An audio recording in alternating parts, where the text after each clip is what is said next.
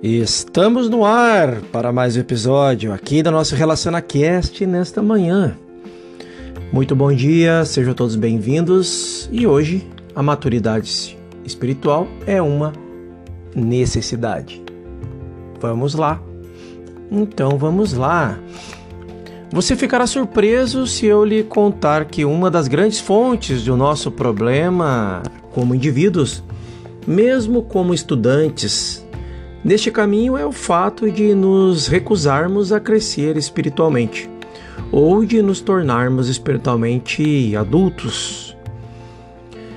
Podemos considerar um questionamento quanto a isso, homens e mulheres se recusaram mesmo a crescer no aspecto humano e agir como adultos.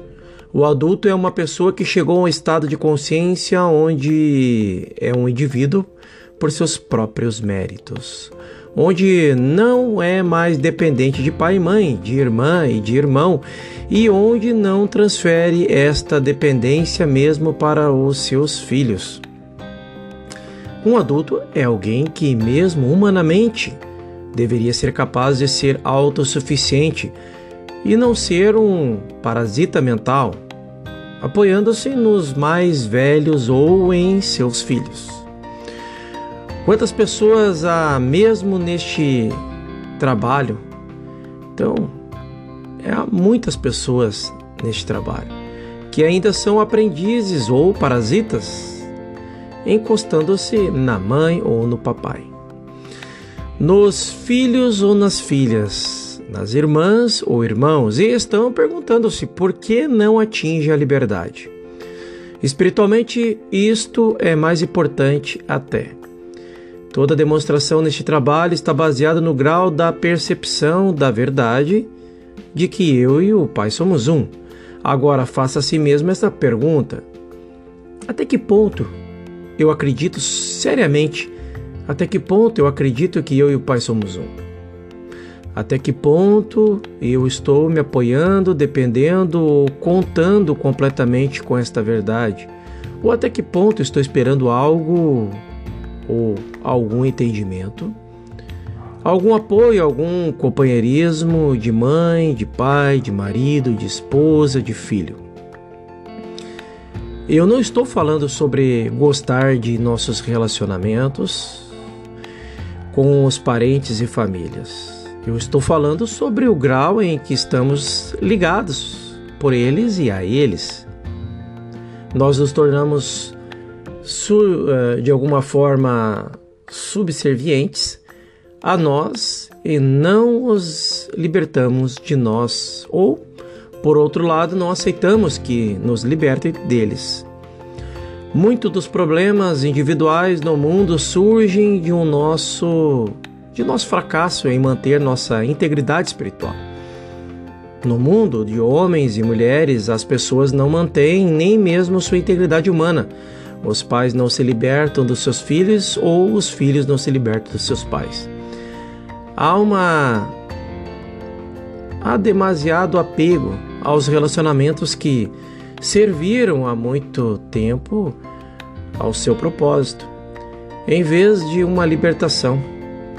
Os pássaros estão em melhores condições do que nós. Eles empurram seus filhotes para fora do ninho e os deixam livres para voar. Nós não damos liberdade aos nossos filhos. Se pudermos evitar, nós raramente os deixamos livres. Raramente um marido ou uma esposa tem liberdade e a independência de que ele ou ela tem direito. Há um apego demasiado às uniões humanas. Uma posse, talvez por causa de ciúmes ou medo, na maioria das vezes acho que é medo. No caminho espiritual não há nada mais satisfatório no mundo do que os relacionamentos entre amigos, companheiros, alunos ou pacientes. Nem há algo mais confortante do que o entendimento de que pode acontecer entre um homem e uma esposa neste trabalho. Mas esse entendimento deve estar baseado essencialmente no reconhecimento de nossa união com Deus como o relacionamento principal. Quando tivermos firmado na consciência essa nossa união com Deus, nós nos tornamos um com todo ou o mundo. Então, e podemos ter as relações mais satisfatórias. No entanto, não haverá nenhuma dependência em relação a ninguém. Podemos tomar o trabalho de um prático como exemplo. O prático que se torna dependente de um paciente pode, é, para o seu sustento ou provisão, logo perderá todo o seu dom de cura. Se um prático se tornasse dependente de sua prática para a própria subsistência, é, perderia o seu dom de cura. Não quer dizer que os práticos não possam ganhar o seu sustento desta fonte. Podem muito bem, mas sua dependência destruirá a sua eficiência como prático. A menos que um prático possa afirmar a sua consciência diariamente que eu e o Pai somos um e que todos os meus bens são teus e, convencido disso, deixar o paciente livre, haverá novamente essa relação de apego, que é prejudicial para ambos, para o prático e para o paciente. O mesmo princípio se aplica ao relacionamento entre o professor e o aluno.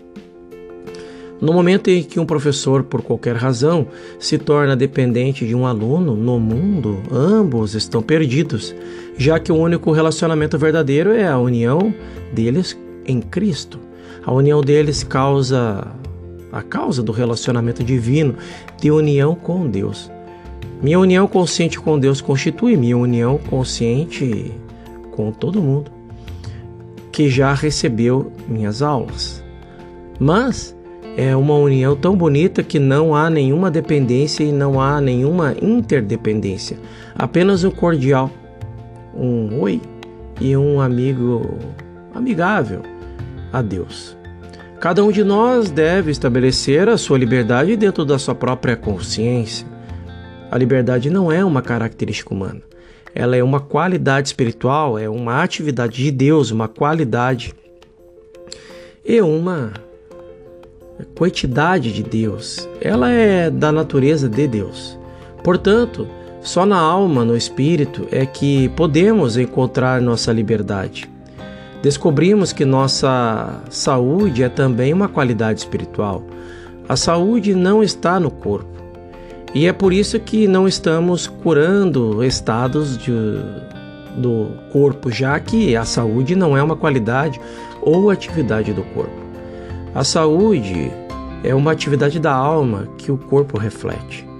No momento em que encontrarmos a liberdade da alma, encontramos a liberdade do corpo. Da mesma forma, a liberdade econômica não está no dinheiro e nem no casamento, e descobrimos que não está nos investimentos. A liberdade econômica está na alma. A liberdade econômica é uma qualidade e uma atividade da alma. Se você fizer um contato consciente com sua alma dentro das profundezas do seu ser interior, terá encontrado a sua liberdade econômica.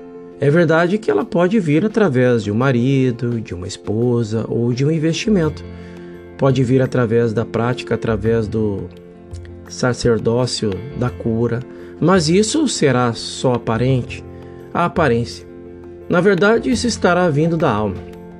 Portanto, se a parte de nossa renda tiver de ser cortada, não há nada a temer, porque já que a alma é infinita, não só em sua capacidade, mas também em sua expressão, novas fontes de renda manifestarão imediatamente de outra forma. Já que a alma é infinita, ou seja, essa frase se reflete ao todo, a Deus, é bom que estejamos cientes desse pequeno trecho. Nenhuma pessoa encontrará liberdade econômica nem encontrará liberdade, liberdade física até que encontre a liberdade da alma, do espírito, em Deus em sua união consciente com Deus. Pouquíssimas pessoas estão querendo crescer. Crescer no sentido de uma maturidade emocional, mental e espiritual. Dentro delas mesmas não querem realmente ser livres.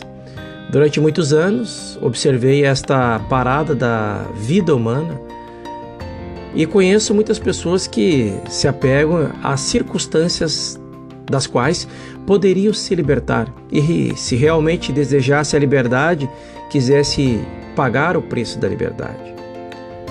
Antes de mais nada, nos apegamos a um sentido físico de vida. Em outras palavras, temos medo do que vai acontecer ao corpo. De fato, a Bíblia nos diz que, a menos que percamos nossa vida, não a encontramos. Ou seja, a menos que percamos esse sentido físico de vida, esse sentido de vida no corpo, não encontraremos nosso sentido espiritual de vida.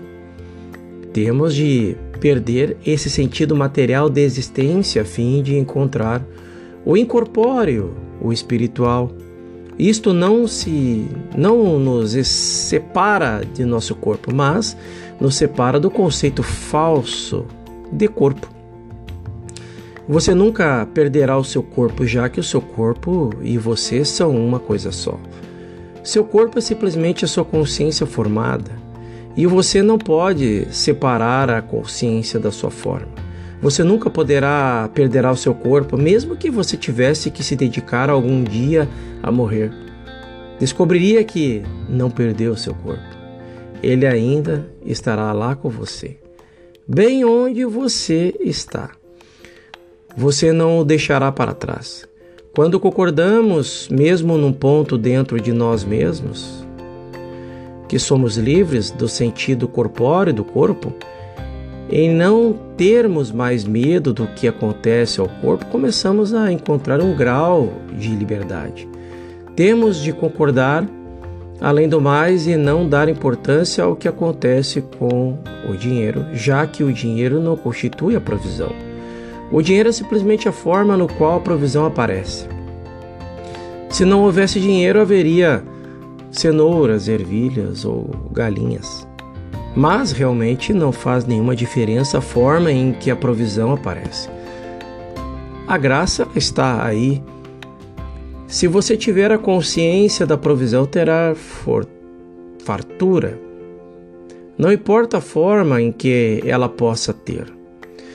Se você atingir aquele lugar dentro da consciência, onde percebe que a sua própria consciência é a essência e a substância de toda forma, então não terá de se ocupar com o seu corpo físico, ou com o dinheiro material e a nossa consciência, nessa consciência. Virá a libertação das dependências e interdependências humanas.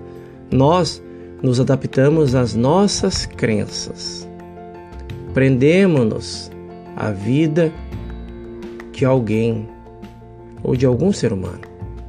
Esperamos ter a mãe por perto, ao nosso alcance, ou o pai, o filho, a filha, o marido, a esposa, e nós os prendemos. Mas quando você encontra a sua união com Deus, que sensação maravilhosa de liberdade! Ao encontrar essa união com Deus, você se encontra em harmonia com todas as pessoas.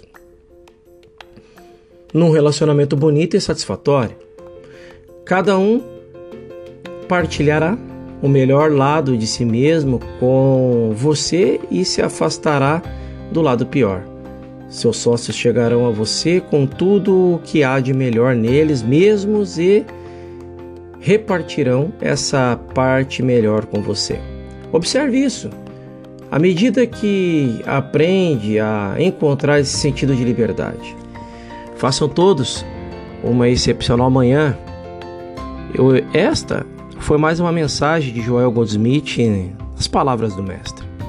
Próximo episódio falaremos sobre liberte o seu paciente. Até lá.